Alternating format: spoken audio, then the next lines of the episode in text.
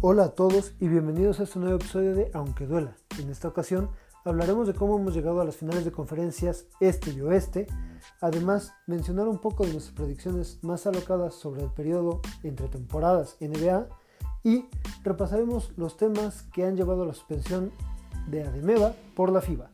Comenzamos.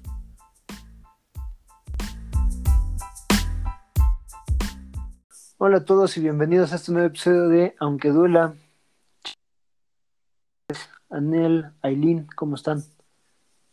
Hola Arturo, buenas noches. Hola Douglas, hola Héctor. Pues bien. Hola chicos, buenas noches. Todo bien Arturo, ¿ustedes qué tal? Bien, también gracias. Héctor, bienvenido. Muchas gracias Arturo. Hola chicas. Este, me sentí muy tonto porque cuando me saludaron moví mi manita. este, hola Douglas, buenas noches. Saludos a todos. Douglas, bienvenido. Hola, buenas noches a todos y un, un gusto estar aquí de nuevo. Saludo a las chicas y a Héctor y a Arturo también. Y entonces movamos nuestra manita para que Héctor no se sienta tan mal. Y sí la movió Anel. Pues sí, ¿no? Era el punto. Yo también lo hice. Solo ahí no. Bueno, ya, igual yo. Bueno, Héctor, despláyate, tu momento de brillar. Bueno, pues yo voy a hablar de dos cosas. La primera es muy sencilla.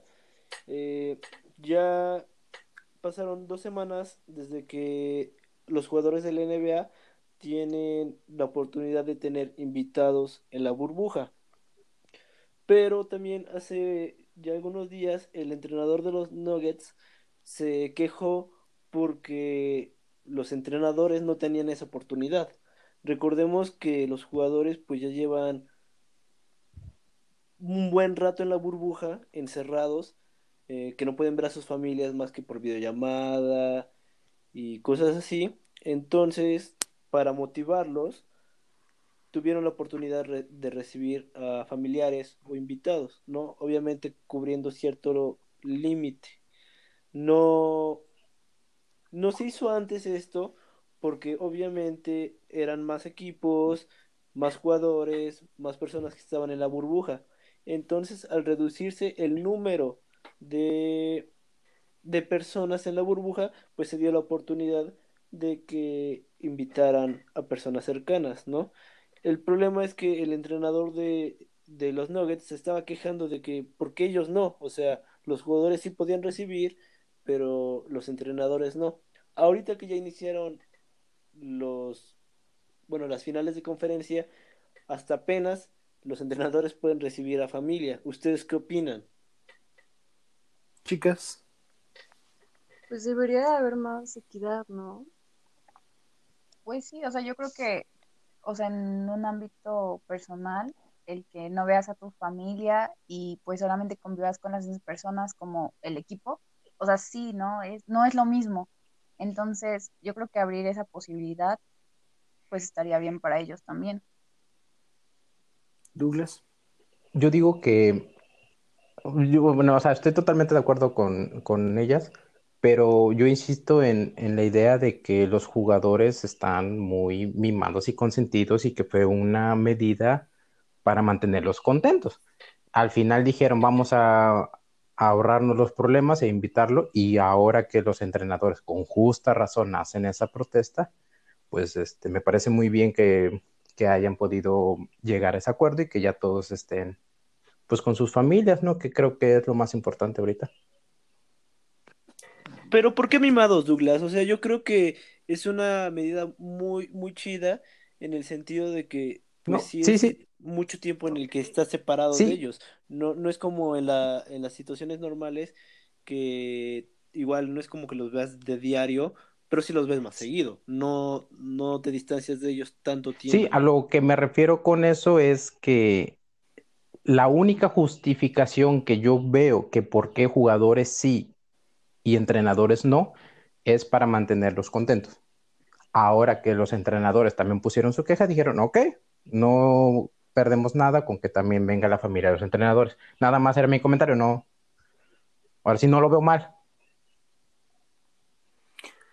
Ok, ok. Bueno, pues yo platicaba por otras razones con un amigo acerca de la, la situación que está viviendo la NBA y llegué a la conclusión de que la NBA ya es un deporte, es una liga donde el entrenador ya no tiene cabida.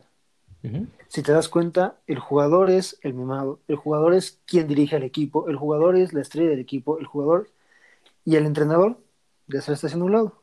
Equipos como Clippers, que más adelante vamos a hablar de ellos, eh, y otros más son un claro ejemplo de los, los jugadores, Houston, eh, los jugadores ya son ingobernables. Entonces, el, Brooklyn. El equipo ya no depende del entrenador. Entonces, ¿para qué tienes contento a una figura meramente representativa? Eso es lo que veo que ese es el mensaje que veo que la liga está mandando a sus entrenadores. Sí, totalmente de acuerdo. Y, y creo que mientras ellos no se quejen, como lo están haciendo ahorita, pues nunca se les iba a tomar en cuenta, ¿no? Entonces creo que también deberían empezar a exigir ese tipo de derechos para igualar un poco las cosas. Sí, claro, ¿por qué no ponerlo en igualdad de condiciones, no? Porque ambos, ninguno ve a su familia, ninguno convive con ellos, ambos están en el mismo lugar trabajando para la misma finalidad y que no se les otorguen los mismos derechos y solo a través de quejas es como se, man- se puede manifestar y les hacen caso o los toman en cuenta. Estoy totalmente de acuerdo. Y para mí la solución era muy simple. La burbuja se queda como estaba desde un principio. Nadie entra, nadie sale. Ujú. Ahora, ahí, ahora que mencionas ese punto, ¿hasta qué, hasta qué punto es válido a quienes invitas, no? Porque pues estamos viendo que, bueno, yo recuerdo a Jimmy Butler decir que no iba a llevar a nadie porque él estaba en asuntos de negocios, o sea, no estaba de ocasiones, él fue a trabajar. Exactamente. ¿no? Y otros jugadores como, pues Kuzma, que nada más llevó a su novia, a su- bueno, su pareja. A su lonche, dirían por ahí. este, Ay, Arturo, qué mal. Ay, Arturo. Bueno, y este. Y otro jugador de los Houston Rockets que pues invitó a la que hacía las pruebas del COVID, ¿no? Ah, caray. ¿En O sea, serio? Eh, eh, Lo, lo curioso de esta situación es que, o sea, no nada más la invitó a la burbuja, sino directamente hasta su cuarto. Mm, Sí, es a lo que me refería. Bien cabrón ese Pues güey. es época, es época de crisis y pues cada quien se solventa como puede. Aquí el, el detalle es que, pues sí rompía la seguridad de, de lo que era la burbuja, ¿no? Sí, o sea, es, es a lo que me refiero. ¿Hasta qué punto se les debió de permitir estas cosas a los jugadores, no? A mí, por ejemplo, la, la idea de la burbuja, así, tenerte totalmente aislado, con tus compañeros de equipo, no es una idea que sean nuevos la, la mayoría de ellos, porque la mayoría de ellos están familiarizados o, o han vivido ciclos olímpicos. Y es lo que pasa en las Olimpiadas. Te encierran en la Villa Olímpica y de ahí no sales. Ay, pero ahí en la Villa Olímpica hay de todo. Y conoces mucha Y gente. normalmente Sí, hay- van, van jóvenes. Pero a lo que me refiero es, no están, no están ajenos a esta situación de aislamiento. Ah, sí. Entonces, creo que aguantarse tres semanas más no les hubiera Pero- costado absolutamente nada. Pero es lo, es lo que te digo, o sea, el, el cómo se quejan tanto, y lo platicamos en algún momento, cómo se quejan de que están encerrados en un lugar donde hay área de pesca, área para bicis, área, creo que hay campos de, de béisbol y de golf. O sea, vimos los ejemplos de cómo personas se quejaban mucho en ese sentido y cómo había otros que hasta se habían hecho este, populares subiendo videos, ¿no? Entonces sí, a mí sí me puede el, el que sean tan quejumbrosos están en un lugar pues que se ve muy padre, nunca he ido, pero espero ir.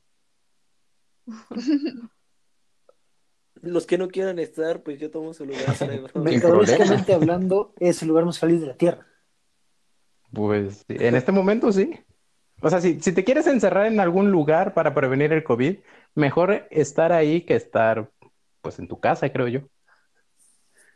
Bueno, igual no es como que tengan una casita los jugadores de NBA. No, hablaba de, hablaba de, hablaba de nuestras casas, no la de ellos.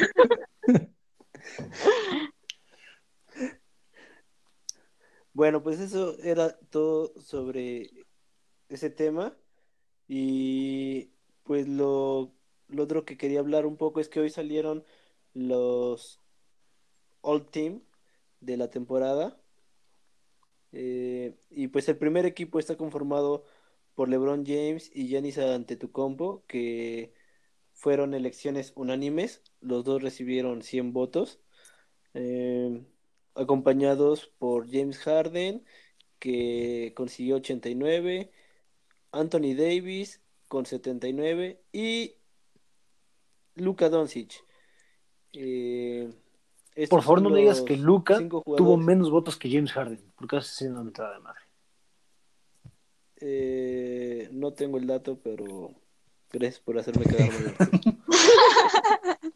¿Podrían, ¿podrían explicarme qué es eso? Ah, bueno, Ok, adelante, Douglas. bueno, Digo, tú, tú, tú. Bueno, eh, cada, cada temporada se seleccionan a los mejores jugadores, ¿no? Es como la selección, el quinteto ideal, podemos mencionarlo así, de la temporada, ¿no? Igual está como el, ah, existe el quinteto ideal de, de novatos, de defensivos, ¿no? Y pues este es como el ideal ideal, ¿no? Y hacen tres, tres quintetas, ¿no? La que les acabo de mencionar, pues es La la, principal. la primera, la principal. Y como dices, Arturo, sí, Luka Doncic recibió menos votos que James, que James Ah, Harden. qué basura.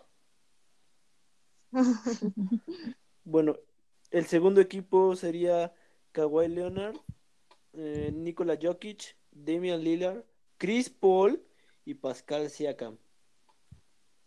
El tercer equipo sería Jason Tatum, Jimmy Butler, Rudy Gobert, Ben Simmons y Russell Westbrook. No sé qué les parecen, cómo quedaron los, los equipos, las quintetas. Bueno, a mí me gusta la segunda. Y pues bueno, se supone que ya no, ya no daba nada por Chris Paul. Llegó a un segundo equipo del lado de NBA. Y hay una persona de las 15 que mencionaste que sí me hace mucho ruido. Y la verdad no entiendo mucho por qué, salvo sus actuaciones defensivas, que es Ben Simmons. Ajá, yo también se me hace un poquito mm, raro, pero bueno. No sé los demás qué piensen. ¿Esto es nada más de antes de la burbuja o después? O, o sea, ya cuentan todo.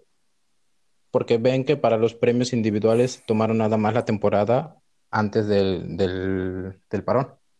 Se supone que se debería de contar al, al parejo de los, de los individuales, porque es también un reconocimiento para cada jugador. Porque de ser así, creo yo que Jimmy Butler debería de estar más arriba, por lo menos en el segundo equipo. Pues debe de ser de, como decía Arturo, de antes del parón, porque pues estás incluyendo a alguien como Ben Simmons que dejó de jugar, Sí, ¿no? Por lo menos para los playoffs. exactamente. Sí, por, por eso yo, yo te digo, no estoy muy seguro, pero creo que debería ser así, con, este, sin contar lo, lo hecho en la burbuja. Ah, ok. A mí sigue sin agradarme. Es que bueno, yo creo que le tengo mal, mala fe a James Harden, pero no me gusta verlo en el, en el primer equipo. Pues yo también, pero No sé ustedes. o sea, ¿Y a quién pondrías en su lugar? a Damian Lillard. Mm, ok. Ahora, eh, con esta selección de, en el All Team, eh, LeBron James se convierte en el jugador, bueno, rompe el récord de la mayor selección en All Teams en All NBA Teams, eh, superando a Kobe Bryant y a Karim Abdul-Jabbar que tenían 15 cada uno. LeBron pues consigue su decimosexta selección. Bien por ahí. Dame el avión. Ojalá, ojalá eh, se, se siga superando, dice Arturo. Te Bien podré, sarcástico. te podré contestar como le dijo Jordan cuando le preguntaron que a quién prefería, si a Kobe o a LeBron. Cinco son más que tres.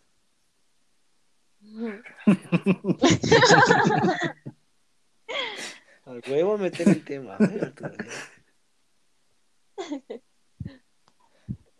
Bueno, pues eso es todo por mi parte. ¿No quieres presumir a tus Clippers? Digo, a tus hits. Ah, sí, ayer Miami ganó. Uh, ganó el primer partido de, de las finales de conferencia del Este. Y la verdad es que fue un partido muy, muy bueno. Yo pensaba, de verdad yo pensaba que Boston se lo iba a llevar.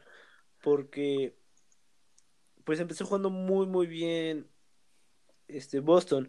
Y se dio una tendencia medio extraña ahí en los, en los cuartos, porque el primero y el tercero fue claro dominador Boston, ¿no? O sea, sacó una buena ventaja, tal vez no una muy amplia, pero sí una ventaja notable.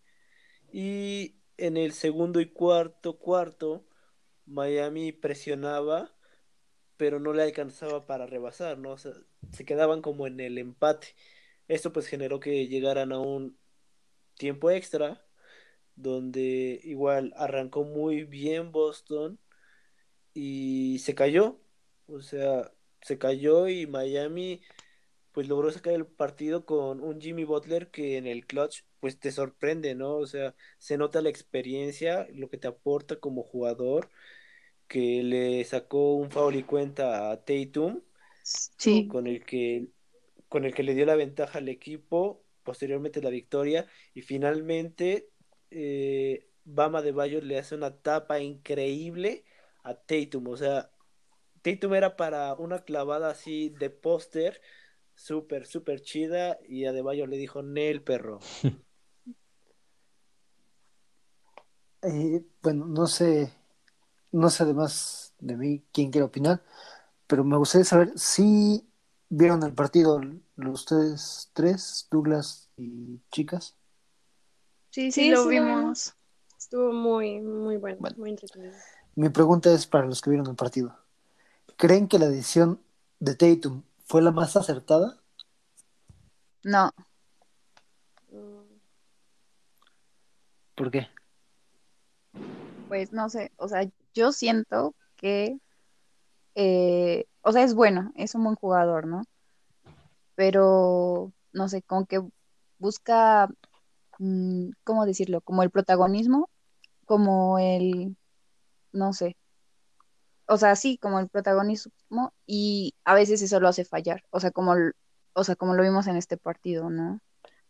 Y que, no sé, o sea, que tal vez este debió de haber, o sea, debiera de, debieran de haber dado la oportunidad a algún otro jugador en los, en esos tiros decisivos, porque de por sí ya estaba como, no sé si estresado, no sé, pero ya los tiros de tres los estaba fallando, igual las coladas. Hubo una muy clara en la que entró, o sea, hizo todo y entra y se va del otro lado del aro. Y no sé, o sea, yo siento eso. Ahora, um, yo- primero, yo creí que iba a decir que, que no fue lo correcto porque falló, ¿no? Pero yo creo que hizo bien porque es un jugador joven, pero que está tomando las riendas del equipo, Pero aguanta, ¿no? ¿Te diste cuenta cuántas veces este Kemba Walker le pidió el balón? Sí. Es a lo que iba, porque Kemba Walker, ¿qué pasó? De hecho, en el, creo que es en el cuarto cuarto donde se tarda mucho en decidir, ¿no? Y, y no recuerdo si falla el tiro o se lo da a Tatum y termina fallando. Pero igual Kemba, pues está en un mal momento, ¿no? Lo podemos ver desde la serie pasada contra los Raptors, que la verdad son discretas sus actuaciones. Recuerdo que en un partido contra Raptors, él tenía la oportunidad de cerrar el partido y no, y no lo logró. A pesar de que tuvo un muy mal juego, él decidió tomar el tiro final y, y no lo encestó. Entonces yo creo que era una buena oportunidad para Tatum que que pues te digo, está tomando las riendas, las riendas del equipo, está guiando ofensiva y defensivamente al equipo y no lo hizo mal, o sea, si ves la jugada, no lo hizo mal. Yo sí veo un dominó, error muy grave ahí. Dominó, dominó a Butler, pero estaba muy bien posicionado a Deballo.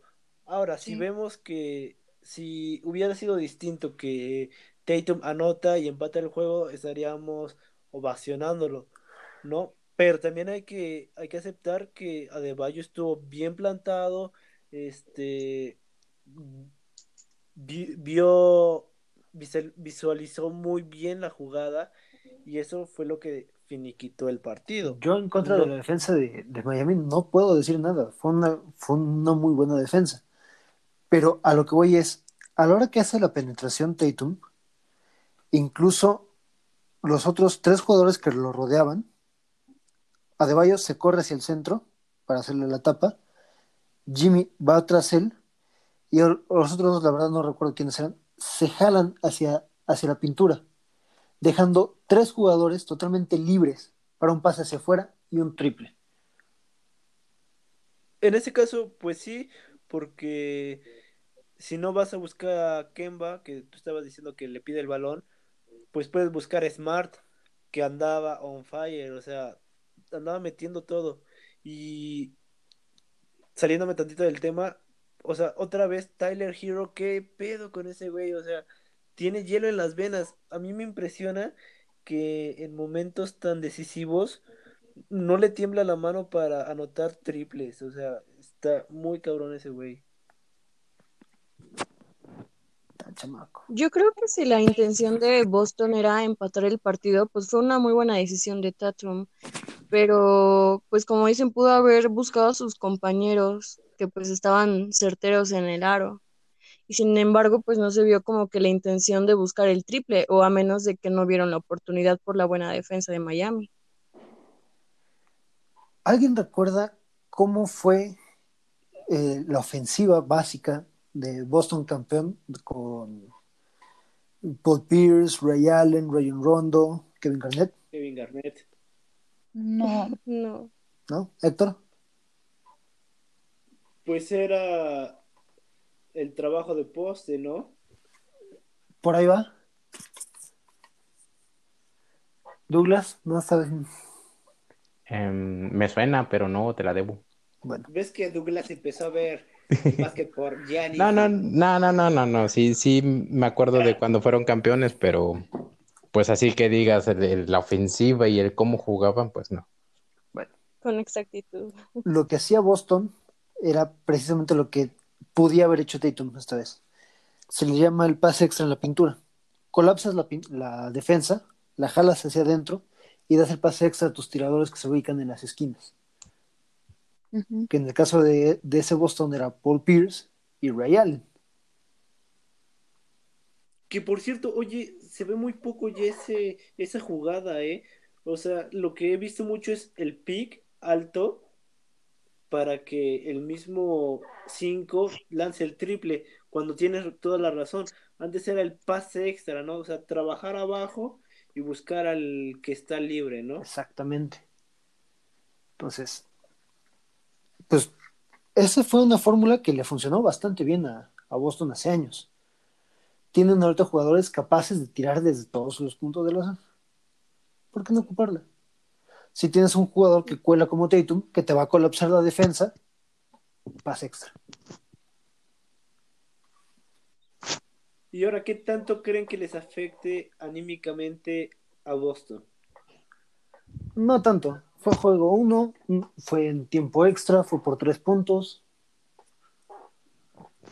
No creo que les pese. Ahora es, vienen de un séptimo juego, otra vez se van a tiempo extra. Yo creo que les va a ir pesando el físico, ¿no? Igual como dicen, la experiencia que ya tiene Miami, ¿no? Sí, claro. O sea, creo que es, a pesar de que tienen varios jugadores jóvenes, también tienen jugadores en playoffs, muy, muy experimentados. Sí, de, eso, de eso hablábamos precisamente para cuando, cuando discutíamos con Douglas lo de Milwaukee, que era lo que le faltaba a Milwaukee y lo que le sobraba a Miami.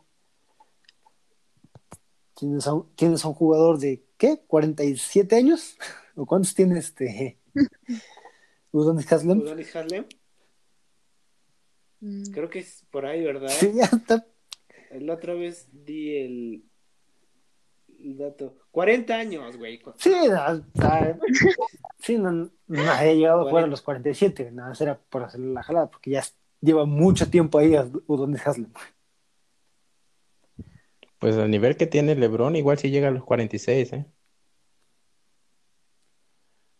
Bueno, a partir de hoy, Douglas se, se despide del programa. Adiós, un gusto. Gracias por tu participación. Adiós, Glass. ¿Qué, se siente haber quemado tu última participación en eso? Tu, tu, última nota. En 10 años te lo recordaré en la cara y te diré, mira, tenía razón. no, bueno. Sí, yo creo que sí, la, la experiencia de Miami va a pesar, pero lo, no sé si lo mandé a, con ustedes o nada más este, se lo mandé a Douglas, la verdad no recuerdo, pero les decía que no importa de aficionado a qué equipo seas, la mejor final de NBA que puedes esperar es un Lakers-Boston. Porque son los dos equipos con más títulos. No lo habías mandado, pero sí, yo también opino lo mismo.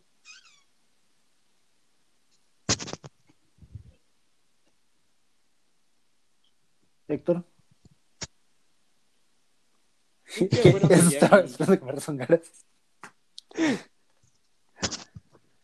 Es que son los, bueno, como que los veo un poquito más los equipos tradicionales ahorita. Y pues que son buenos equipos, ¿no? Aunque honestamente Miami me está sorprendiendo muchísimo. Entonces, no sé, me atrevo a pensar que a ratos ha jugado mejor. Y también sería muy atractivo contra Miami, ¿eh? A mí Miami se me ha hecho un buen trabajo desde 2006. Desde antes tenía un buen trabajo, pero desde 2006 que tomó las riendas totales Pat Riley, ha sido un trabajo impresionante lo que ha hecho con Miami.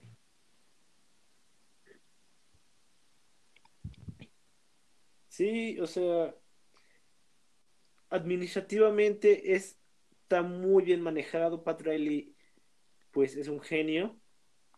Y Eric Spolstra sabe manejar muy bien a su equipo. O sea, a mí me, me agrada mucho ver el básquet de Miami porque saben qué es lo que tienen que hacer. Mira, por ejemplo, yo, yo no reconocería a Eric Spolstra como un coach con tendencia defensiva.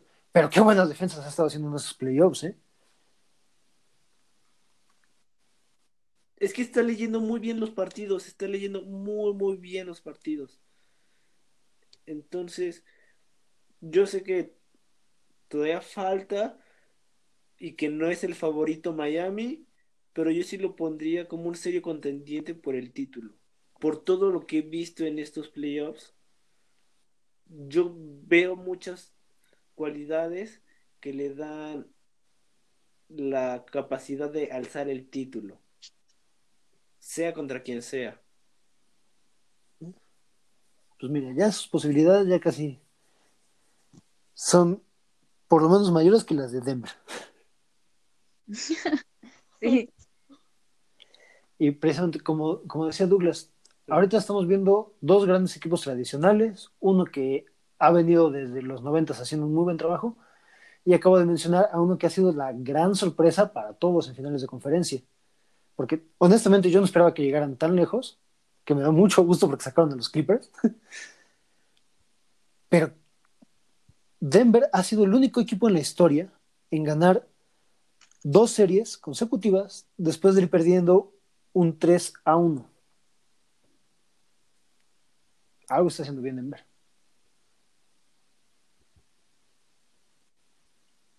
Yo vi que ayer fue el cumpleaños del coach y que fue su deseo de cumpleaños. Entonces, eso Multa por usar esos recursos. No, es. Sanción. Es, a mí, a mí me sorprendió de entrada que creo que Clippers es un mejor, lo voy a dejar en plantel porque no me atrevo a decir equipo, pero sí es un mucho mejor plantel y, y les puso cara. En Denver, bueno, los eliminó. Entonces sí, este, me, a, lo que voy que me parece que hasta puede llegar a complicar a los Lakers porque también Lakers ha sido un equipo de altibajos. Pero pues quién sabe cómo, cómo se desarrolla la serie. Es que lo que tuvo Clippers es que pudo haber llegado y clasificado, pero no supieron cerrar los partidos. O sea, el último, eh, el que tuvo el manejo fue Denver. Y que bueno, que ganaron porque gané una apuesta, pero este sí se vio mejor este jugando se vio mejor Denver. Bueno, pues ah, dime. Ahora Clippers y como que históricamente tiene ese problema para cerrar partidos que te llevan a, las finales de conferencia, ah, ¿no?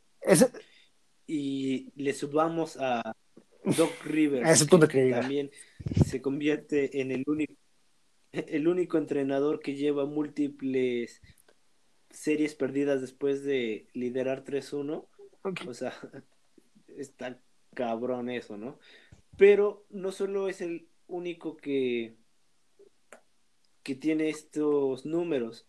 Está viendo que pues es malo para finiquitar series, ¿no? Hace rato veía una imagen que decía que, que si es un coach sobrevalorado, porque hay varias series que ha perdido así, después de ir 2-0, 3-1 en tres ocasiones, ¿no? O sea, ¿qué le pasa a Doug Rivers? Y pues en este caso los Clippers, ¿no? Porque ayer el, partido de Kawhi de, de Pandemic Paul Josh, o sea, para el olvido el de los dos. Yo, yo estoy de acuerdo con lo que dice Héctor sobre que históricamente les ha costado porque yo anteriormente era muy fan de los Clippers cuando estaba Blake Griffin, cuando iniciaba.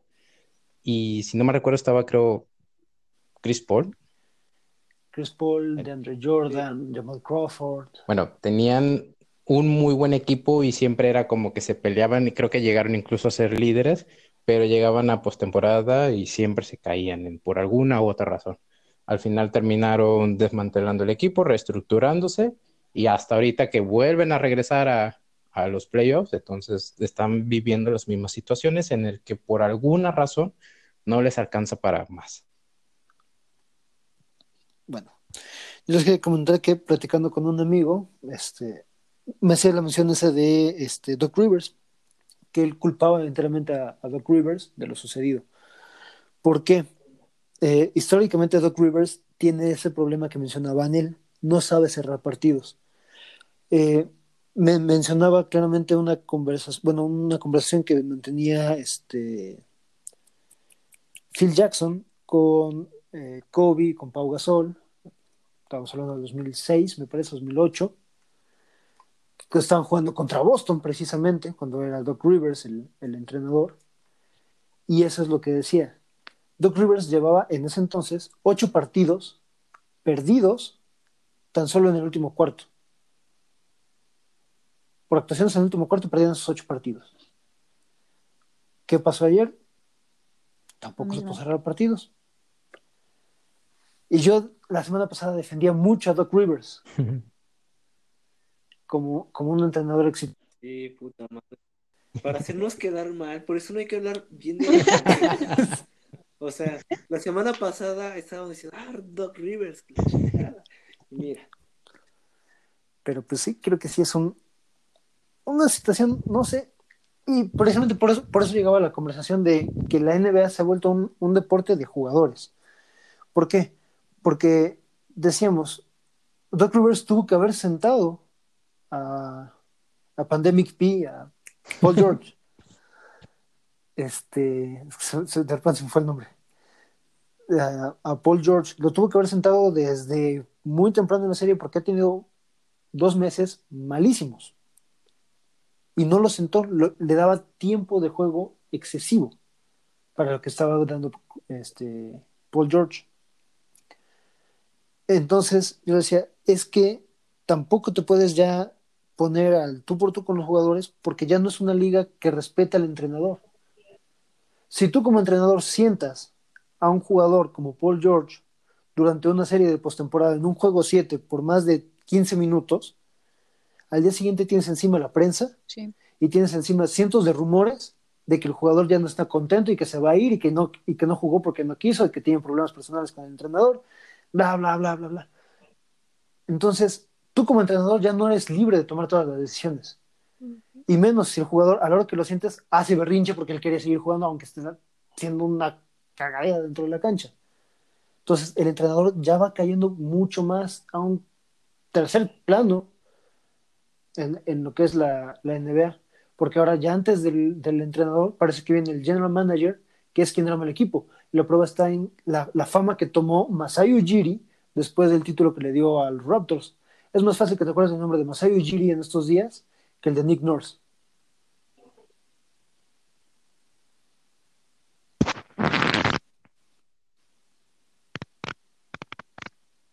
Entonces, creo que por ahí también viene mucho el sentido de que no sentaron a las estrellas cuando debían haberse sentado. Sí, o sea, los. Es que. Es, bueno. es disciplina también. Y es que hemos visto muy constante ese hecho de que tienes una buena temporada y pierdes un partido, quedas fuera, ah, ya no estoy a gusto, me voy lo que hizo Kawhi, bueno, Kawhi fue campeón, pero dijo, ¿sabes qué? Quiero otras cosas, me voy a Clippers. Lo que hizo en su momento LeBron, pasando de, de Cleveland a Miami, de Miami otra vez a Cleveland, de Cleveland otra vez a Lakers, ¿no? Entonces es muy constante ya ver este tipo de cosas. Eh, lo que hizo Kevin Durant. Lo que hizo Kevin Durant. Estás en Oklahoma City Thunder, pierdes contra los Warriors, te vas a los Warriors, quedas campeón, no te sientes a gusto y te vas a otro te vas a Brooklyn donde de plano ni siquiera quieres jugar. Entonces, con, con poquito que los hagas enojar, ya corres el riesgo de que empiecen con, ya quiero ser agente libre, ya quiero negociar, ya me quiero ir, ya quiero otras cosas, ¿no? Y pues muchas veces también son negocios, ¿no? Perder una figura tan importante de alguna manera disminuye el valor de una franquicia, al menos que sepan cómo, pues, cómo reemplazarlo. Ahora, si lo que te interesa es el negocio, ¿a quién prefieres perder? ¿A Paul George o a Doc Rivers como entrenador? No, pues al entrenador. Aunque. ¿Neta? O sea, después de ver lo que hizo. Pero es que ¿quién va a vender más? Eh, estoy hablando de modelo ajá, como negocio. ¿Quién va a vender más, Doc Rivers o Paul George? Bueno, eso sí. El jugador. El que ve la gente. La NBA ya por eso yo sigo con el argumento, la NBA ya no es la mejor liga del mundo hablando deportivamente. Y cada día parece que la liga me da más argumentos para sustentarlo.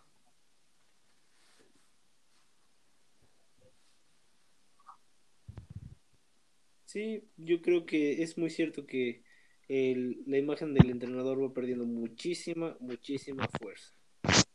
Y hablando de estas situaciones de agencia libre y demás, ¿tú les querías mencionar algo sobre el Greek Freak? Yes. Falso. A ver, ahí, les va lo que ha pasado esta semana. Después de aquella impensable eliminación de Milwaukee Bucks a manos de... ¿Impensable? Sí, impensable porque eran primero. Sí, era impensable, punto. Impensable ¿En, el que uno se era número uno y que Miami entró pues por malamente. Bueno, ese no es el tema. Dilo, dilo. A ver, pues a duras penas, ¿eh? De panzazo. Uy, no lo dije yo. Yo, ya no puedo seguir así. Otro que se va. Bueno, después de esa situación, eh, acarreó mucho. Tiempo, pero yo me voy a, a Douglas. ¿Y, ¿Y me fui? No, ¿verdad? Entonces, Es que aún no acaba el podcast.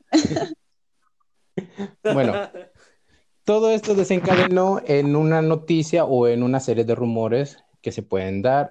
De hecho, ya lleva unos meses en el que se, se piensa que una de las figuras, o tal vez la más reconocida actualmente, que es Giannis Antetokounmpo, pueda salir de la institución de, de Milwaukee. A Giannis le queda un año de contrato y se ha escuchado muchos rumores sobre equipos que han querido eh, tenerlos en su fila. ¿Cuál es, ¿Qué es lo que pasó ahora? Después de la eliminación, él salió a decir que pensaba quedarse o que tenía, estaba contento en Milwaukee, pero hubo una situación en redes sociales en el que por alguna razón dejó de seguir a la cuenta de Milwaukee en Instagram y a todos sus compañeros, por lo que se empezó a hacer una, una serie de rumores en la que decían que probablemente ya está diciendo que se acabó, que ya no va a continuar y que ya no tiene por qué seguir a ese tipo de cuentas. Entre los rumores se dice que muy probablemente los dos candidatos más importantes en los que pueda recaer Giannis es en algún equipo de Los Ángeles. Eh, un día se habló de que podría estar muy interesado Clippers en, en tener a él, a Giannis para reforzar, y después se dijo que lo mismo Lakers piensan quitárselo a los Clippers después de la eliminación. Entonces, ¿cuáles eran las ventajas? Muy sencilla. Clippers tenía más jugadores que podría ofrecer a Milwaukee como intercambio y que podrían ver mejor opción esa en caso de que Giannis force una salida. Y Lakers tiene un proyecto más sólido en el cual obviamente LeBron y Anthony Davis comandarían pues este tridente que, que se puede formar. Entonces, son rumores, especulaciones, pero es una posibilidad.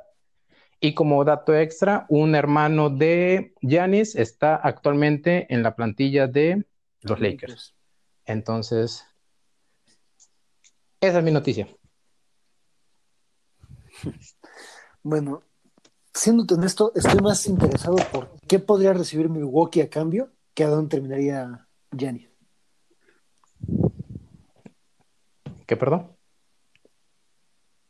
Que yo de forma particular estoy más interesado en qué podría recibir Milwaukee a cambio que a dónde terminaría Giannis. Mm, sí, de, ajá. De hecho, dicen que la mejor opción en ese sentido, o se manejó uno de estos días, que había sido el intercambio que podría tener con, con los Clippers. Eh, mencionaban unos jugadores, pero no los encuentro.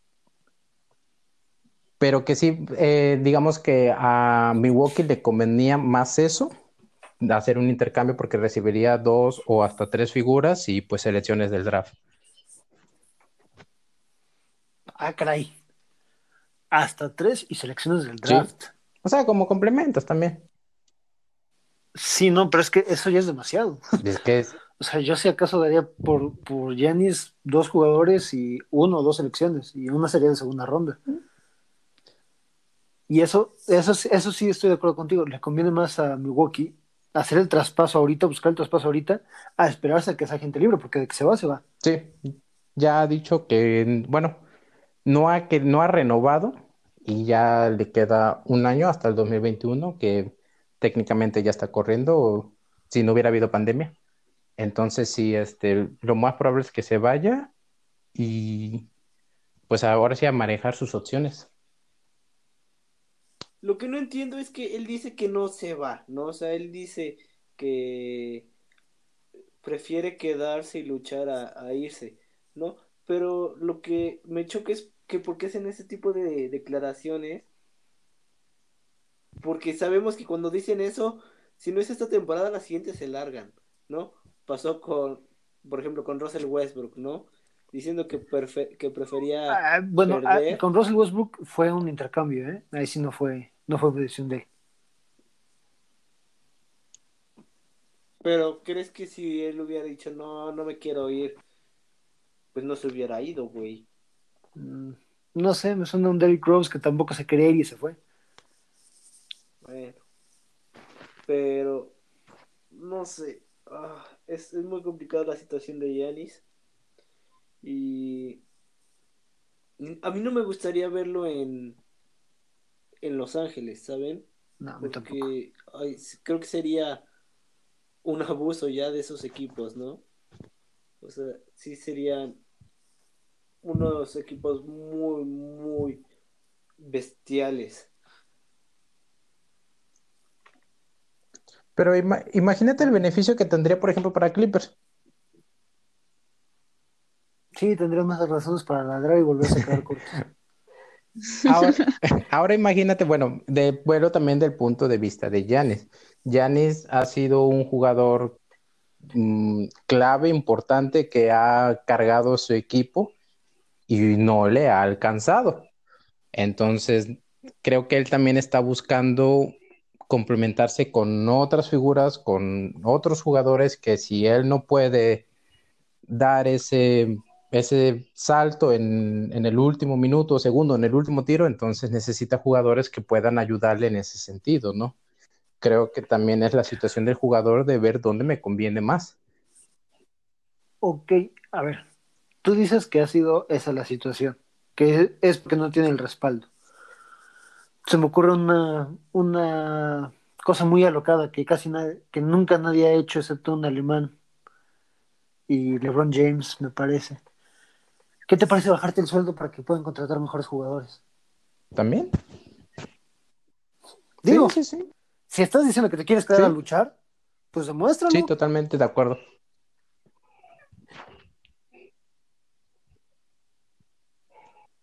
O chicas, no sé ustedes qué opinan. No, sí, está bien lo que dices, o sea. Entonces. Si dice eso, pues debería de. Debería de demostrarlo haciendo, pues, la baja de su sueldo. Sí, no, o sea, como lo que decía Arturo, entonces los Bucks están dispuestos a pues a formar un equipo para que ni se sienta cómodo jugando. O sea, ¿estarían dispuestos a hacer eso? Y el jugador también, ¿no? Lo, han hecho. Los Bucks lo han hecho. Pues sí, pero aún así él no se siente cómodo. Y aún así hace ese tipo de declaraciones. Entonces, ¿ahí qué pasa? Eh, Jenny siempre ha manifestado que la prioridad ha sido su familia, ¿ok? Ya lograste, por medio de contactos, arreglos y demás, acomodar uno de tus hermanos en Clippers. Al otro lo tiene ahí en Milwaukee, si no me equivoco. Sí, Milwaukee. Entonces, su familia ya tiene la vida resuelta. el otro de su hermano no es en los Clippers, en, los Lakers. perdón. Sí, me, confundí. A, lo que voy es, ¿cuál es ahora el pretexto como para no bajarse el sueldo? Si lo que le interesa es quedar campeón y serle fiel a los Bucks, como han dicho. ¿Cuál es el pretexto? Sí, creo que él está haciendo está siendo políticamente correcto en el sentido de que sale a declarar y él es me quedo. Pero pues ahora sí dijeran por ahí por debajo del agua ha de estar, oye, no tienes algo mejor o, un lugar que me pueda dar más cosas, ¿no? Y, y volvemos a, a, lo que decíamos hace rato de cómo los jugadores han tomado eso, eso como pues como un chantaje, o sea, pues, se me viene a la mente lo de LeBron en el momento que dijo yo con Cleveland, yo con Cleveland, yo aquí, y cuando no pudo, dijo, ¿sabes qué? No me quiero estancar, me quiero ir a donde sí pueda ir, a donde sí pueda ganar, y se fue a Miami.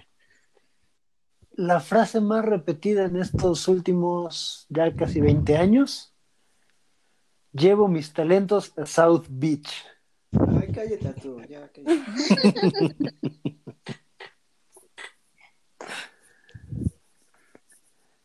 Ah, qué divertido es a los leones con esa frase. Entonces me parece, pues, lógico, o sea, para, para él, ¿no? O sea, él, al fin y al cabo, él lo que ha de querer es ganar prestigio, anillos, y no creo que le importe en dónde. Desde mi punto de vista, muy triste. Sí. Pero es que, ¿sabes qué? Bueno, ya metiendo otras cosas. Yo siento, yo eso es algo que criticaría mucho de la NBA. es muy dada a desmantelar los grandes equipos o a no poder mantener esos grandes equipos, no salvo excepciones. Creo que sí está hecha para ver un equipo diferente cada 10 años.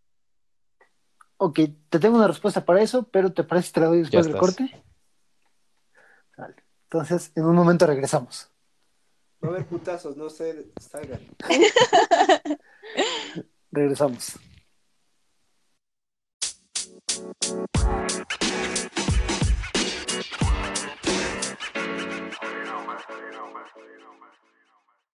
Y estamos de vuelta en Encaudela. A ver, Douglas, repíteme tu pregunta, por favor. Sí, que la NBA se ha encargado de hacer equipos menos atractivos y competitivos y que cada 10 años surge uno nuevo o uno diferente. Ok.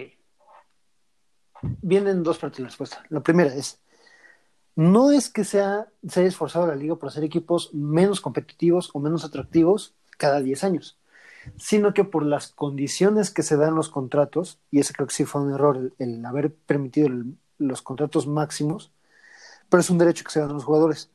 Por la forma en la que se, dan los contratos, llega el punto en el que ciertos contratos son demasiado grandes y ya no te permite contratar muchas figuras.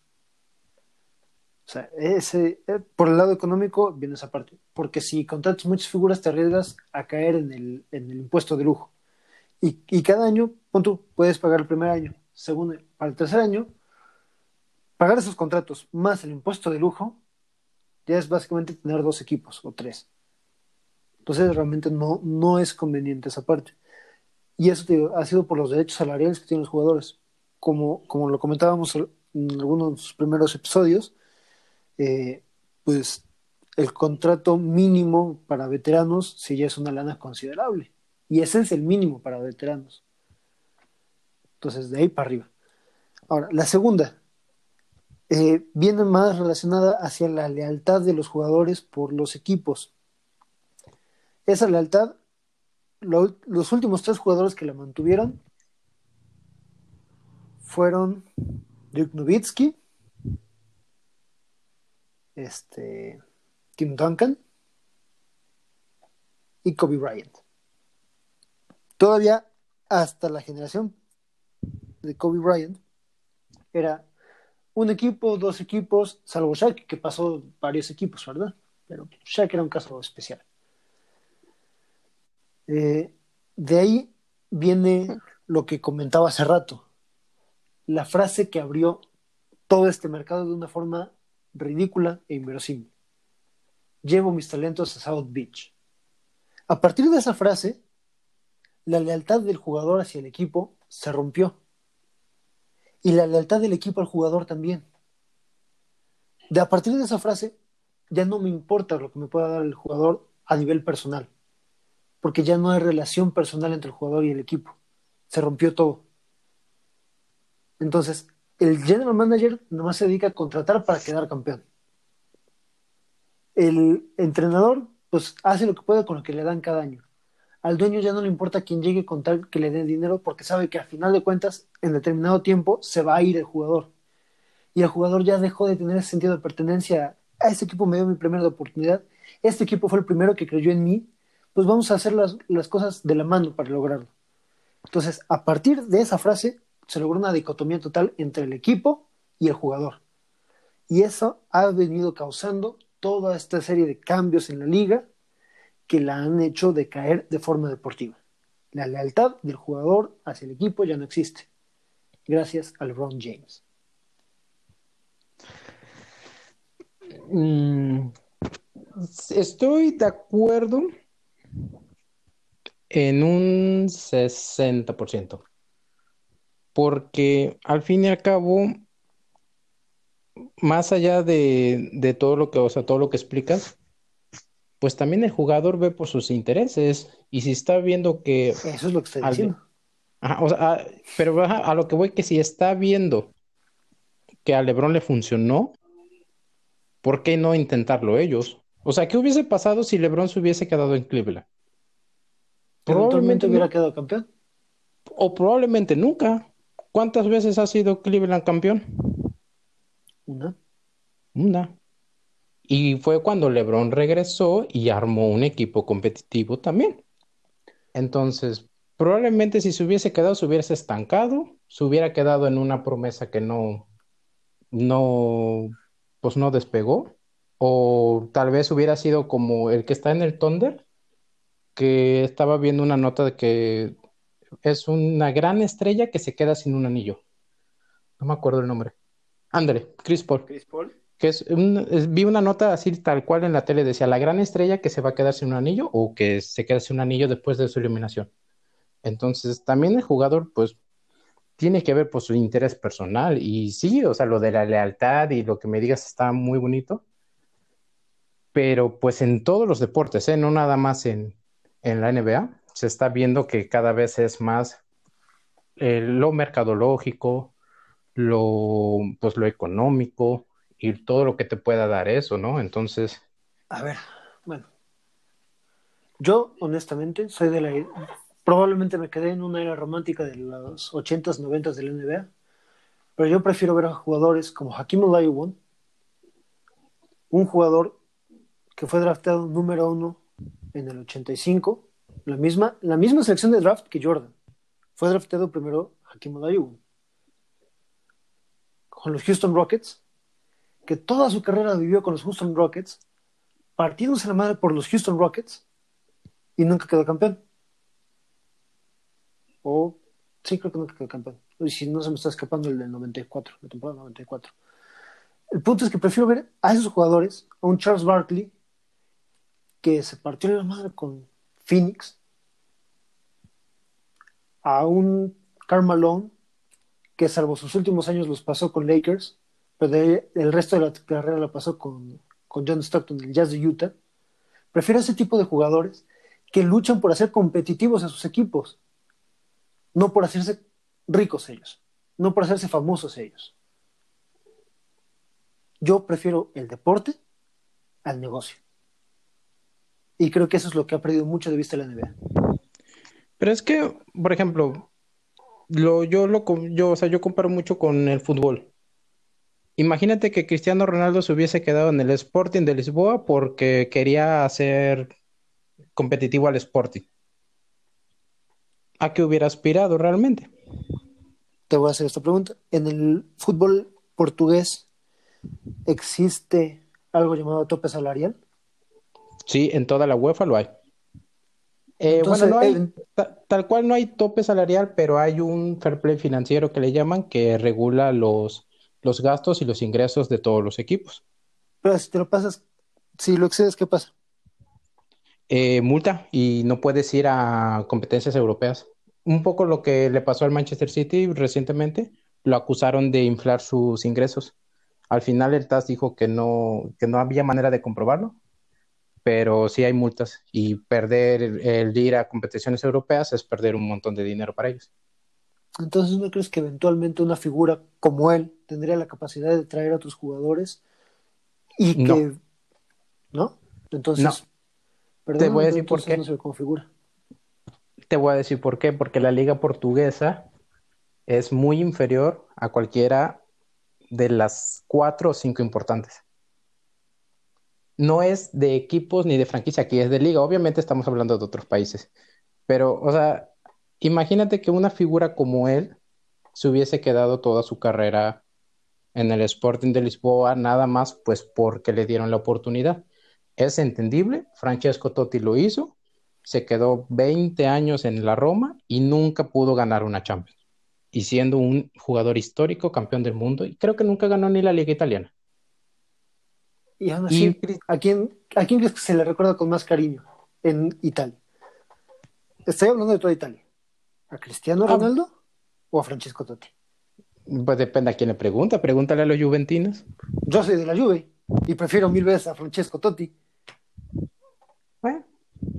Pero por ejemplo, por ejemplo, si, si Cristiano logra una Champions en estos años, después de 30, 40 años sin ganarla, no recuerdo cuánto lleva, va a ser, va a sobresalir sobre Totti inmediatamente. O sea, yo, insisto en esto del interés personal, ¿no? Entonces también pasa, yo así lo entiendo en, la NBA. Obviamente, ninguna liga como en Estados Unidos te van a ofrecer los mismos beneficios. Pero pues si lo comparamos con franquicias, sabes que yo prefiero el éxito personal a una franquicia que me ha decepcionado en la gerencia, por así decirlo. Yo preferiría crecer de la mano. Sí, ya a gusto de cada quien. Héctor, yo sé que tienes un razón, güey, trabado.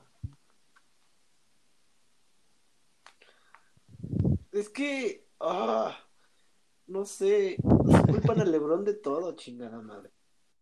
O sea, yo, yo sé, yo sé que su decisión afectó mucho, que transformó la liga, ¿no? O sea, eso es indudable. Pero ya había equipos muy poderosos. Yo, yo, yo no hablé de los que- super equipos, ¿eh? Porque de los super equipos sí, sí estaban Pues yo ya sí. desde antes. Yo sí. O sea, pero sí, sí es un cambio que se nota mucho, ¿no? Como que sí, ya había super equipos antes, pero para estas fechas ya es muy marcado, ¿no? O es más notorio. Y yo creo que depende mucho de, del pensamiento que tienen los jugadores, ¿no? De qué es a lo que aspiran, ¿no? Y que, y cómo te respalda una gerencia, una afición, ¿no?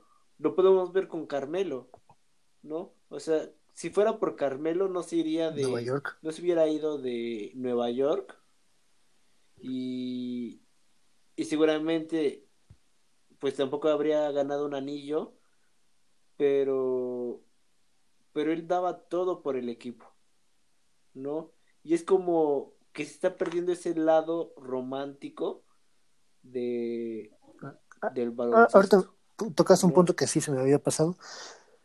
Lo que yo estoy hablando es únicamente de la situación de el jugador cambiándose de equipo, no el equipo cambiando al jugador. Porque el equipo cambiando al jugador se presta bajo dis- distintas circunstancias. Tope salarial, como lo decía, o, o simplemente que de manera conjunta deciden irse por otros lados. Lo que se hace, por ejemplo, con Chicago y, y Derrick Rose es una mentada de madre para el jugador. Lo que hace, pues, ¿quién fue este? ¿Dallas? No. Que estaban en pleno partido con este. En playoffs y eh, nada más apareció el sencillo en ESPN que había sido cambiado, Harrison Barnes. ¿Sí fue Dallas? ¿Con quién fue?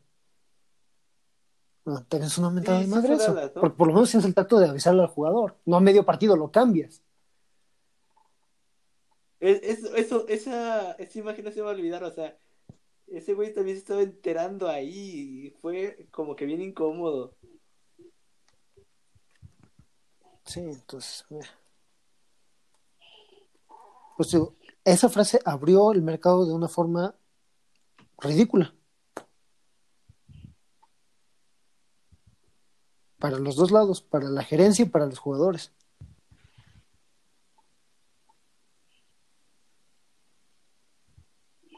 No sé, chicas, ¿ustedes qué opinan?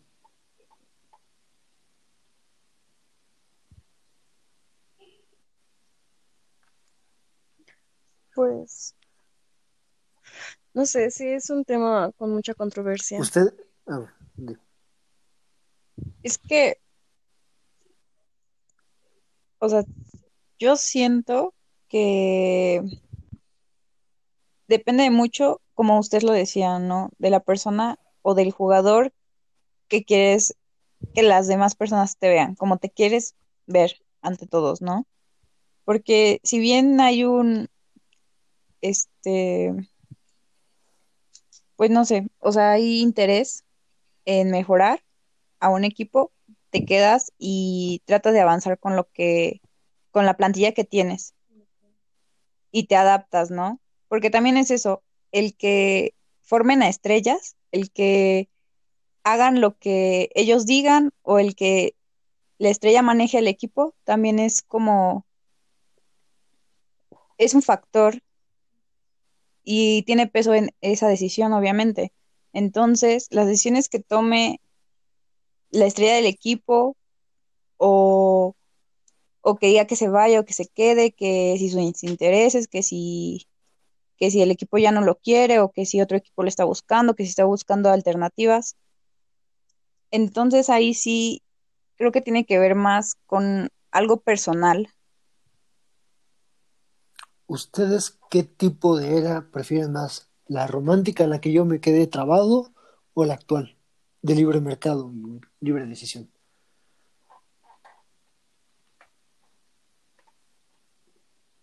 Es que piensa, si el libre mercado se hubiera dado así, como en, en años anteriores, ¿no crees que otros jugadores hubieran tenido su anillo?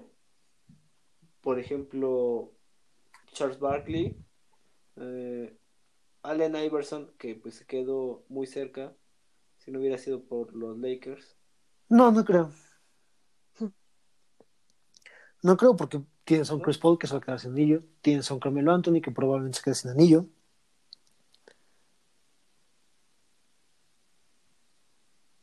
¿Qué otro jugador, qué otro futuro salón de la fama se quedará sin anillo? Probablemente Paul George, por cómo se va desenvolviendo su carrera hasta, hasta este punto. James Russell Harden Westbrook, y posiblemente también. Westbrook. Es muy apresurado opinar ahorita o decir eso o asegurar más bien eso, pero si Lucas Doncic se queda en Dallas, le va a No, costar mucho, ¿eh? No, mira, No si, sé. si Dallas fue capaz Yo, de darle sé- un anillo yo a Dirk justamente Nowitzki, estaba... Es que exacto. dar a ¿cuán- Luca. ¿Cuántas veces se va a repetir esa historia? No, es su segundo año. No, no, no, apenas no, o sea, no, no lo digo por el jugador, se me hace un fantástico jugador, lo digo por el, el Tú lo ves por la que- franquicia. Ajá, o sea, la franquicia.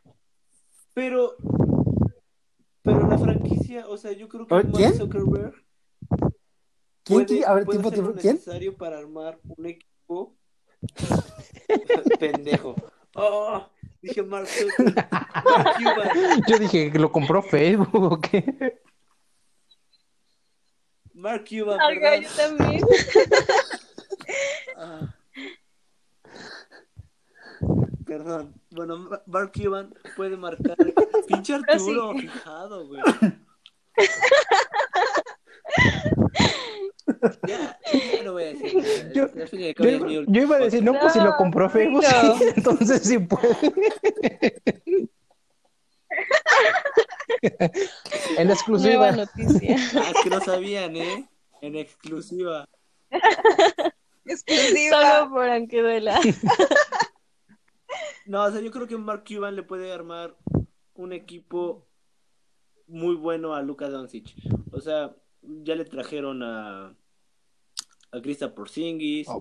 Yo espero y ruego que Sí, le por favor. a O sea, un movedor con esas características, con Luka Doncic, que ya lo conoce de años, con todo el estilo europeo que está armando de juego en, en- en Dallas, va a ser una chulada, un deleite tener a Campazo ahí. Yo creo que sí le pueden armar un buen equipo. Y Luca tiene sangre de líder, tiene talento. Este, y espero y creo que puede conseguir un anillo. ¿Sabes qué? Teniendo a a Porzingis y a, a Luca, siento que les faltaría un 3, pero no se me viene uno a la mente así, con, que, que encaje la perfección ahí. Podría ser un estilo como el de este, Clay Thompson, pero obviamente Clay Thompson no sale de, de Golden State. ¿Cómo- ¿A quién se les viene a la mente así como para completar ese equipo? Ah, te invito. Paul George, no, no es cierto. LeBron. Mm. Mm, ganaría anillo con cuatro franquicias distintas. Me gusta. Ay, chaquetes mentales.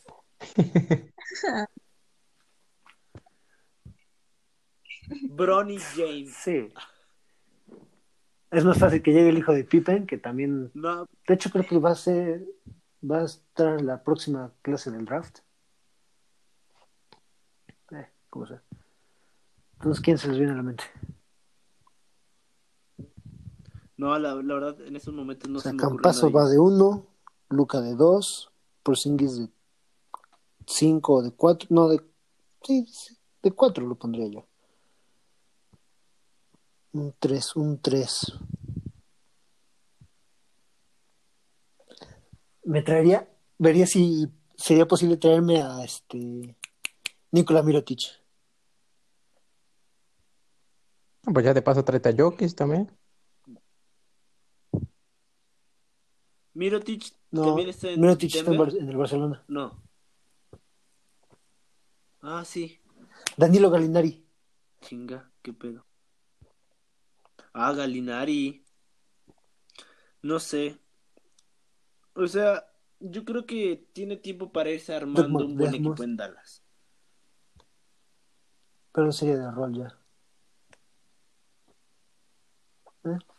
O sea, sí, como dices, tiene, tiene bastante tiempo y si logran traer a, a Facundo Campazo, es 80% seguro que en cinco años ya consiguen por lo menos unos finales.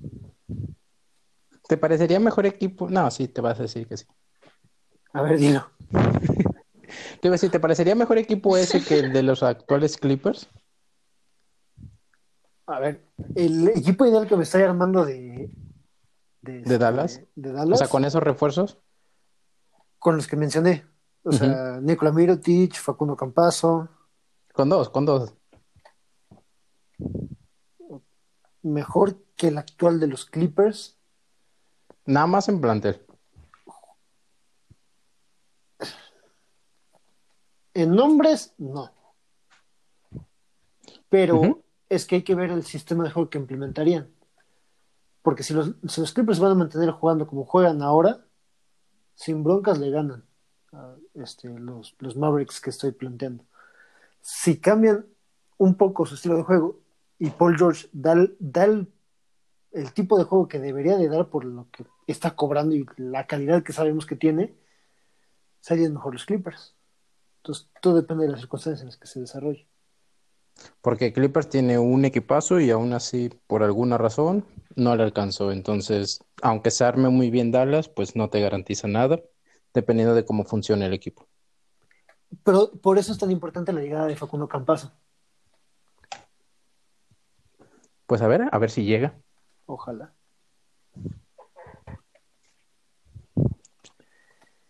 Y bueno, hablando de mercados, nada más para mencionarles que este Houston Rockets y el bufo este Mike D'Antoni han decidido ir por caminos separados, aunque recién de la eliminación tanto el general manager como D'Antoni dijeron que querían mantener la armonía y que siguiera el proyecto de D'Antoni. Unas cuantas horas después, D'Antoni salió a decir que él decidía no continuar con los Rockets. Qué suerte de los Rockets. Porque desde que tengo memoria, el único equipo que medio le ha funcionado los sistemas que implementa D'Antoni ha sido a los Phoenix Suns de Amar Stoudemire y Steve Nash. Y era una liga mucho más lenta que la que es ahora. ¿Crees que con esto mejore Rockers? O sea, ¿crees que si tenía un gran peso el, el, el director? Ajá. Es que tienen un sistema de juego ay, muy extraño. Yo siento que sí les hace falta un- mucho hombres más grandes, ¿no? Que trabajen la, la pintura. O sea, se, se desviven mucho por el triple, ¿no? es, una alineación bastante baja que pues le está cobrando factura el trabajo de pintura. Eh, ¿Alguien recuerda cómo era el, sistema de Anthony con los Suns? Solo tú, Arturo, solo tú ya. para, para, ver si, si me pueden seguir en el viaje. Pero bueno, este, eh, las ofensivas que siempre ha planteado Anthony son ofensivas muy rápidas. En ese entonces era una ofensiva de 8 segundos o menos. Normalmente, chicas, ustedes no me dejan mentir, 8 segundos es el tiempo que tienes para cruzar apenas la media cancha. la ofensiva de Anthony en el 2010, más o menos, era de 8 segundos completa la ofensiva. Actualmente la de los Rockets la manejaban en casi 5 segundos. En ese entonces, pues básicamente era Steve Nash, movía el balón, se la daba al poste, que era este Amar Stoudemire, y jugaban adentro. Salvo que tuvieran que hacer tiros de media distancia, estaba Sean Marion y eh, otros jugadores para, tirar a las esquinas. Lo que quiso hacer ahorita fue hacer ese modelo de ofensiva que le funcionó bastante bien. Nunca quedó campeón, pero, era bastante favorable para, para ese momento en la NBA. Eh, quiso hacerla más rápida porque la NBA actual se juega más rápida. Si no mal recuerdo, ahorita se está promediando una ofensiva en casi 14 segundos. Entre 14 y 16 segundos. Son pocas las ofensivas que ocupan todo el reloj de disparo. Entonces, si tomas en cuenta que la, que la ofensiva de D'Antoni solo le sacaba unos 6 segundos de ventaja al resto de la liga, pues él trató de recortarla. ¿Cómo haces esto? Bajando las alineaciones, jugando menos en el poste, evitando el contacto. El problema es que, como dice Sector, en playoffs los que te salvan son los hombres grandes. Porque son los que te agarran rebotes. Más rebotes, más posesión. Estadísticamente el equipo que tenga más rebotes tiene más del 60% de probabilidades de ganar un partido. Porque tiene más posesiones. Lo que le faltó a Houston. Entonces, yo, yo sí creo que cambiando el entrenador puedan cambiar ese modelo y puedan traer hombres grandes que les resuelvan ese problema. A lo mejor jugar ofensivas rápidas, pero todavía tener esa capacidad de responder al poste. Sin D'Antoni. Sí.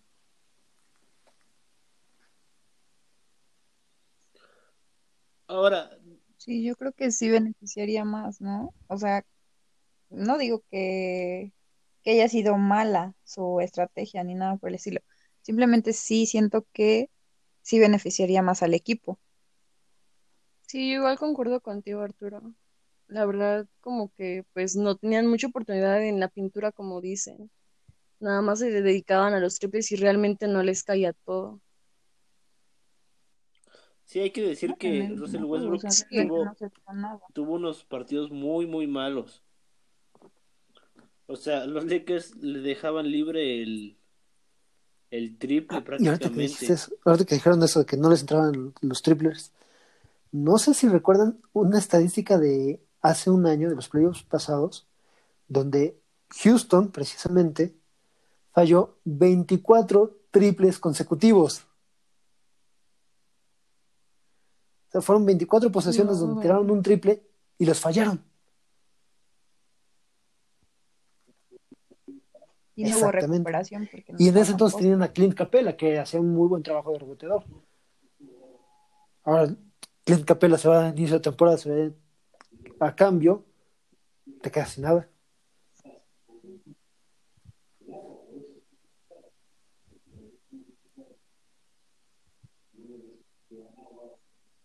Douglas. Sí, mm, me quedé pensando en, no, si no será beneficioso que llegue Janis, pero no. Quiero verlo campeón más. No, es que iba a comentar eso porque igual, porque comentábamos lo de la figura del entrenador y del jugador, al fin y al cabo, es más, este... ¿Qué pasó? ¿Quién sabe? Continúa, continúa. ¿Me escuchan? Sí. Ah, te digo que al fin y al cabo por eso es más importante cuidar a, tus figuras, ¿no? Que a un entrenador, porque igual el cambio de este entrenador de Houston pues no te garantiza absolutamente nada que vaya a solucionar, pese a que ya dijeron que tenían graves eh, problemas, ¿no? A la, a la hora de dirigirlos. Entonces, no sé si exista actualmente un, jugador, un entrenador que pueda dar ese mismo impulso a ese plantel, o si ya con la llegada de un jugador, no precisamente Giannis, algún otro de igual renombre, pueda darle un poco más a, Houston, porque yo honestamente creí que Rose Westbrook le iba a ayudar mucho y pues no, o sea, quedó esta temporada tan solo quedó de ver. Es que Westbrook creo que sigue jugando para el Oklahoma City Thunder, sigue jugando en contra de Houston. Pero es que es muy curioso porque cuando estuvo Kevin Durant, él siempre fue como que él... A ver si ya no te escucho. Sí, ya no se escucha nada.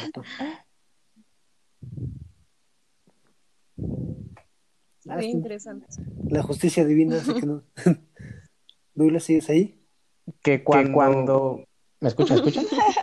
Hasta doble. Ok, ok. Sí. Te digo, te digo. Encantada. Para concluir, cuando...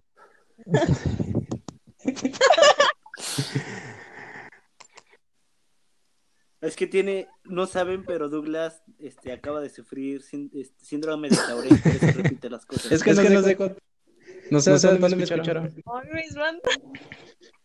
Sí, me desacionó todo, pero sí, continúa. Nos quedamos que Russell Westbrook estaba con Kevin Durant. Concluyo, que, Westbrook, se, vio mejor, solo. Fin.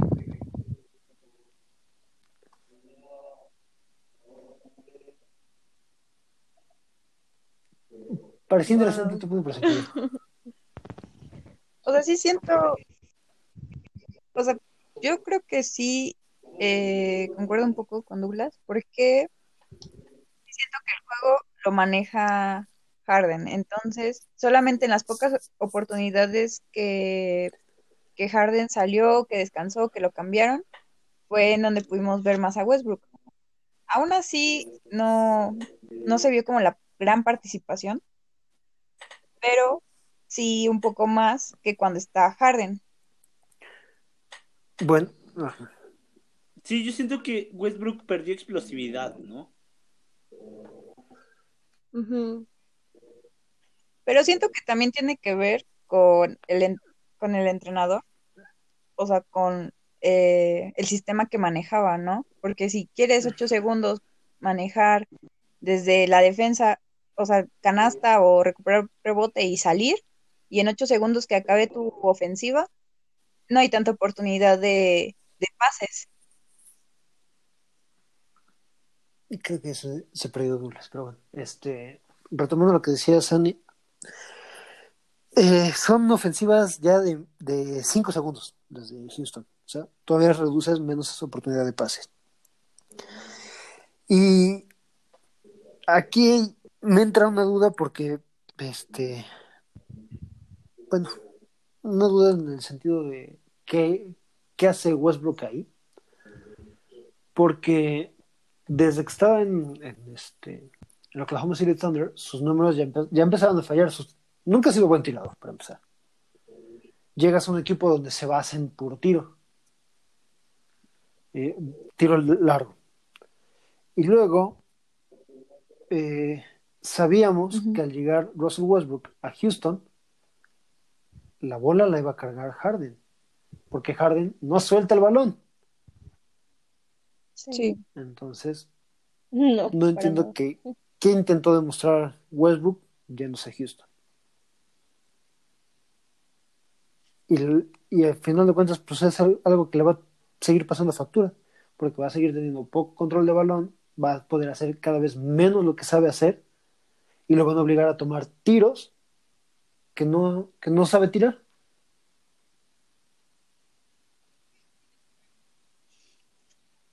Creo que tiene que ver un poco con el tema que habíamos manejado de la gente libre y de y hacia tu pregunta que nos habías hecho hace un rato y que también quería comentar era que también eso, ¿no? El que los jugadores se manejen como agentes libres ya no hace que se consolide un equipo, ¿no? Porque entonces, o sea, yo digo, Westbrook se fue a, a Rockets porque dijo, pues me convenía, ¿no?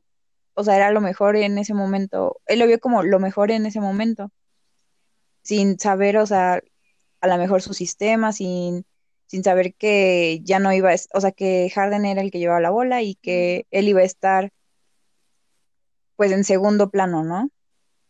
Entonces siento que ahí sí, en lo de agente libre, siento que sería mejor el, el que se quedaran en un equipo porque se consolida un equipo, se entienden mejor, hay una organización y un mejor sistema.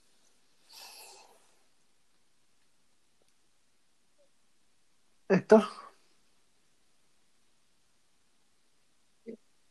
¿Cuál es la pregunta, perdón? Nada, olvídalo. Este, bueno, yo creo que la agencia libre sí es importante para el jugador, porque al final de cuentas es poder decidir sobre su propia carrera. Y yo no creo que Westbrook haya estado eh, sin saber cómo jugaba Houston. O sea, él sabía perfectamente a lo que iba. Yo creo que no contempló, o más bien no dimensionó el daño que le podía hacer eso a su forma de juego. Yo, yo recuerdo un meme que decía que ahora, ahora que jueguen Westbrook y Harden en Houston, ¿no? Y los dos tomando el balón, ¿no? Peleándose por él. O sea, es que fue un cambio drástico, porque en Oklahoma jugaban para este Westbrook, ¿no? Tal vez no es muy evidente para para todo el mundo, pero gracias a, Oklahoma, Westbrook promediaba un triple doble, ¿no? Porque le dejaban. Se los quitaba a sus compañeros. Porque.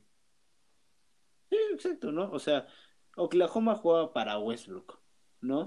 Y ahora Westbrook tiene que jugar para Harden. Sí. ¿No? Westbrook, digamos que en lugar de seguir avanzando en su carrera, se regresó al principio. Volver a jugar para alguien más sin saber qué, a qué jugaba. Sí,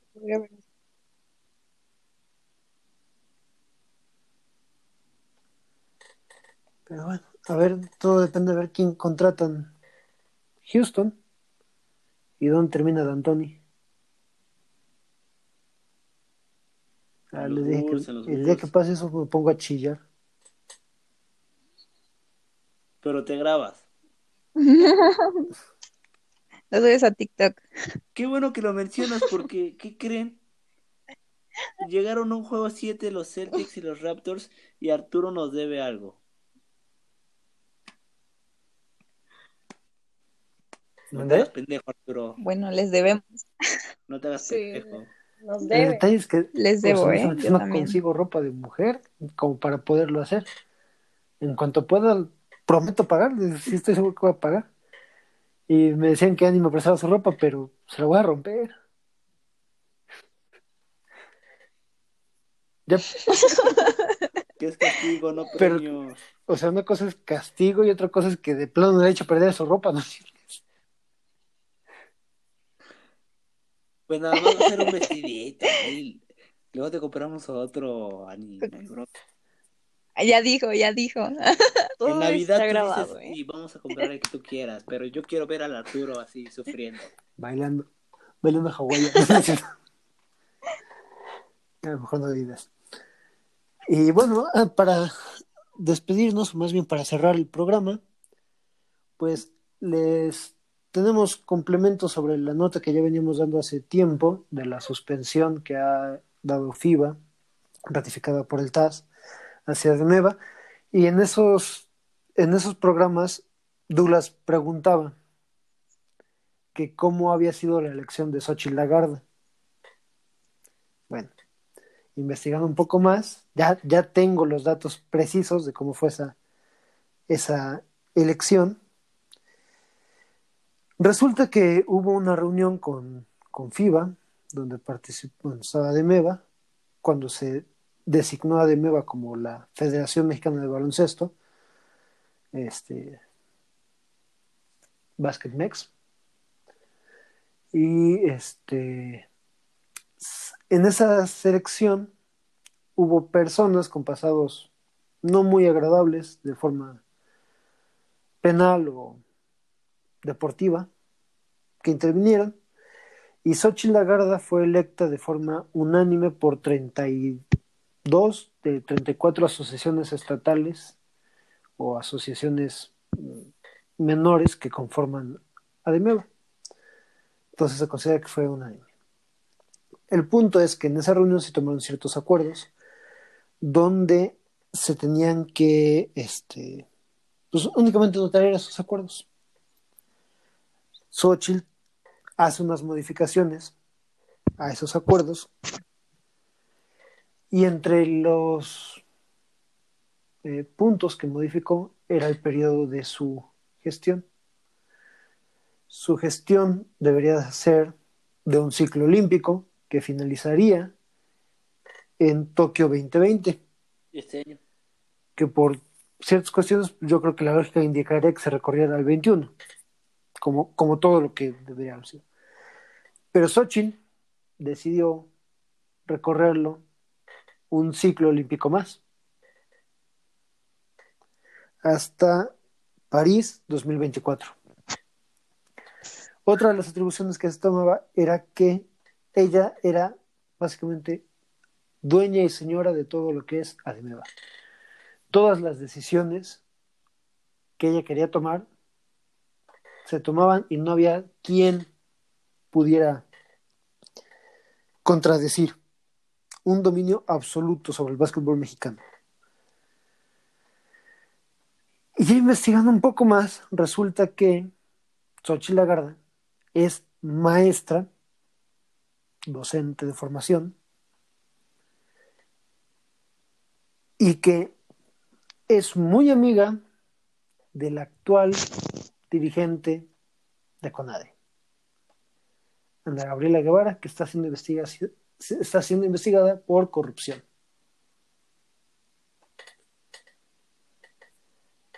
Entonces, pues cada día que escucho más de Xochitl Lagarda, descubro que es una persona más nefasta de lo que creía poco antes. Ahora también, no sé, realmente como entrenador tengo muchas dudas porque festejábamos la, o comentábamos, y yo de forma particular muy, muy agradado, que ADEMEVA reconocía a AMEV como, la, como una asociación de entrenadores de básquetbol.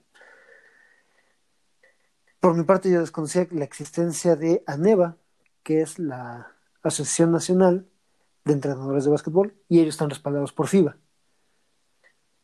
Entonces, tenemos dos organizaciones respaldadas, cada una por su lado, una trabajando de la mano de Sochi Lagarda, que es AMED, y otra trabajando directamente con FIBA. No sé qué, qué vaya a pasar con el básquetbol mexicano.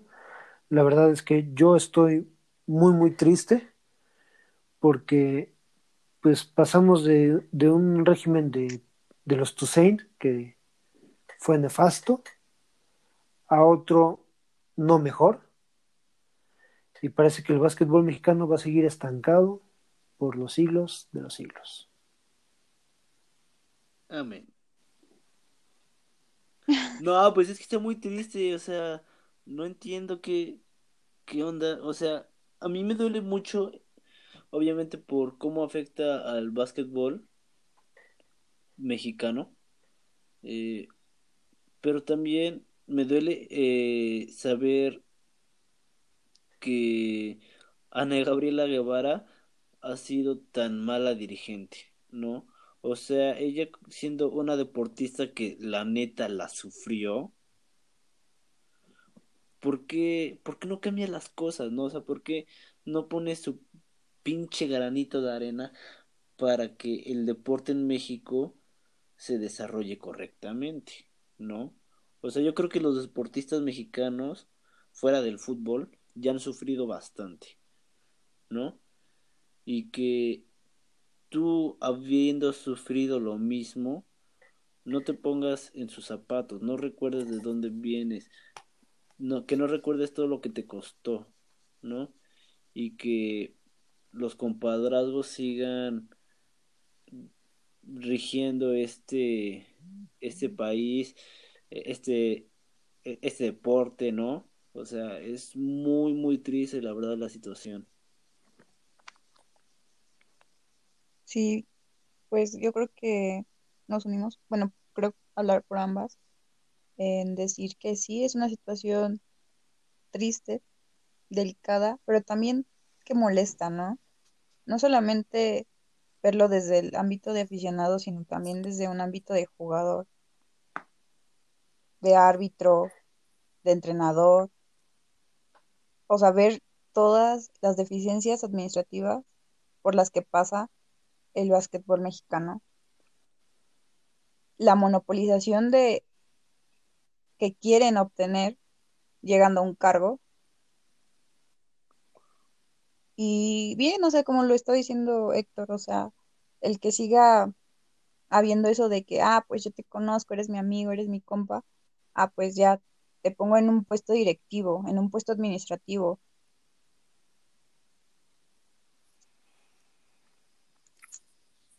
Pues, Mira, yo tanto con, con el traer gente cercana a ti a trabajar a tu lado, no estoy tan, tan en desacuerdo siempre y cuando sea una persona capacitada para eso.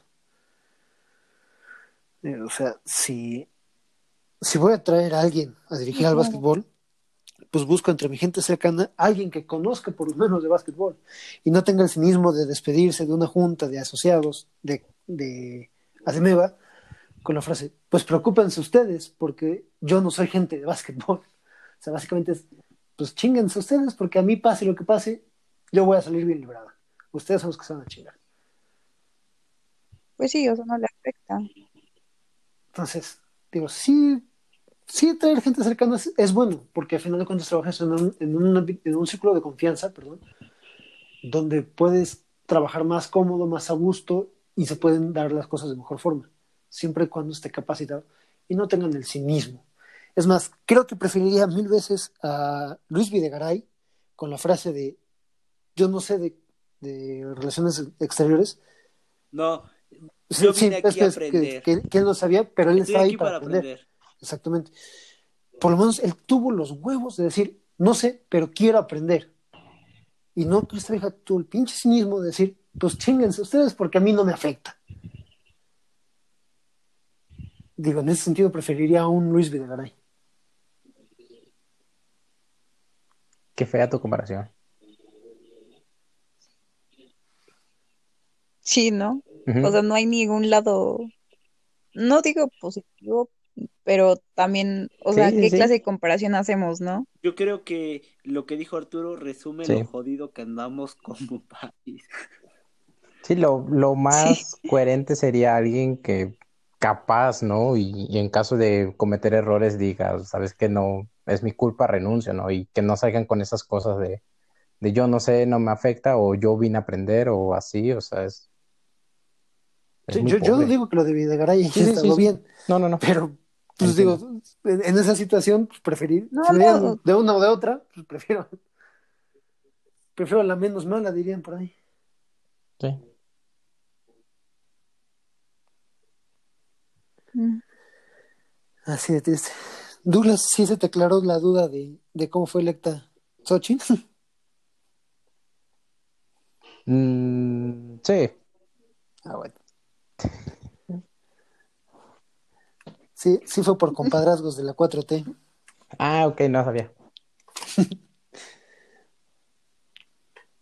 es que vuelvo a lo mismo, se supone que son, bueno, yo lo entiendo así, ¿no? Que son autónomos y siendo o teniendo ellos la libertad de poner a quien pongan, ¿por qué dejan a este tipo de personas? Pues por los compadrazgos, o sea, Pero te estás... es el cinismo. en- Pero estamos, no sé, yo siento que estamos también ante una estructura, no solamente eh, administrativa, sino también en reglamentos. O sea, ¿por qué se permite ese, ese tipo de situaciones? ¿Por qué no? Bueno, ok, está bien, o sea, está bien que tú lo conozcas, está bien, ¿no? Eh, puedes, no sé, decir, ah, yo puedo hablar por esta persona, pero que Sí, pase unos, una serie de filtros. Nomás les Antes de que llegue que, a como puesto. todo deporte federado, todas las federaciones dependen económicamente de CONADE. Digamos que quien paga es CONADE, directamente Ana Gabriela Guevara. Ahí está la respuesta. Pero pues mira las consecuencias, o sea, por mucho que, que ellos paguen, debes de abogar por que sea una persona bastante capacitada o mínimo tener asesores bien capacitados. Y la persona que nada más está poniendo la cara por porque conoce a alguien, pues por lo menos que tenga uno, dos, tres personas que se dediquen 100% a todos los detalles que ella tenga que cumplir, que ella se limite a una agenda y que haya otras personas haciendo su trabajo. ¿Verdad que sí es mejor alguien que esté dispuesto a aprender? No. Pero bueno. O sea, pero que aprenda, que aprenda antes de que lo nombren, Exacto. de preferencia. O sea, que esté dispuesto a aprender, pero antes de que. Esto, esto solo me hace pensar en esto.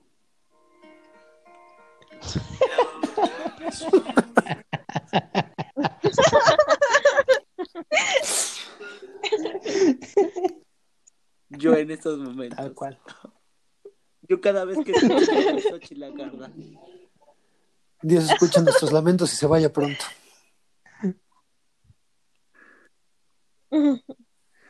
ojalá.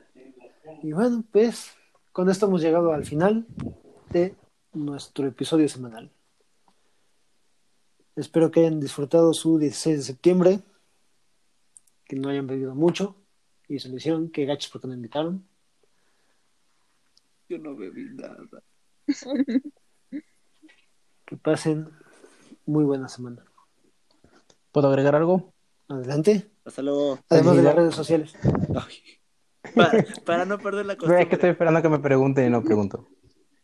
Felicidades a los 75 ganadores de la rifa del avión. No, no, eso no. Este, no sé si lo men- no sé si lo mencionaron, pero el draft de la NBA se hará oficialmente, ya tiene fecha, es el 18 de noviembre. Entonces, ya habíamos platicado sobre cómo habían quedado los, los números. Ajá. Que recuerdo que Golden State estaba en dos, entonces ya tienen para que estén atentos por quien lo quiera ver. Minnesota Y- número uno.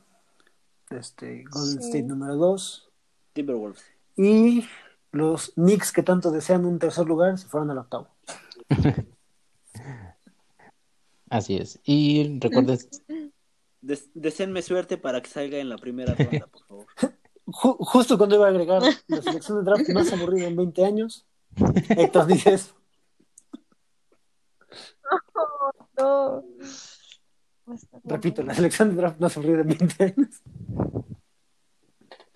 si no, es- ¿Quién no es ahora? ¿cuándo? Pues ya. no, y, y Héctor, yo te Sí. apoyo en primera, segunda o en cualquier ronda, ¿eh? Con que salga. Esa es la actitud, Douglas. Redes sociales, Douglas, por favor. Página de Facebook, aunque duela, y Twitter, aunque duela 8. Y si no mal recuerdo, TikTok también es aunque duela 8. Para Efectivamente. que nos sigan. Denle like y compartir. Bueno, Próximamente el video de Arturo en TikTok. Ay, espérenlo. Espérenlo como yo lo espero. bueno, ha llegado el momento de despedirnos. Chicas, un gusto haberlas tenido aquí en el programa. Igualmente. Gracias, Héctor. igualmente. Contigo no es tanto el gusto, la verdad. Hasta luego. No es más costumbre ya que. Me amas. Pues hasta luego, Arturo. Adiós, Douglas. Adiós, chicas. Un gusto. Douglas, ¿cómo Hasta pudiste luego. llegar a tiempo para despedirte? Sí, me pasó algo muy raro, los escuchaba, pero ustedes no a mí. Se pone loco el universo Sí de la tecnología. Sale. Pues. Hasta la próxima. Adiós.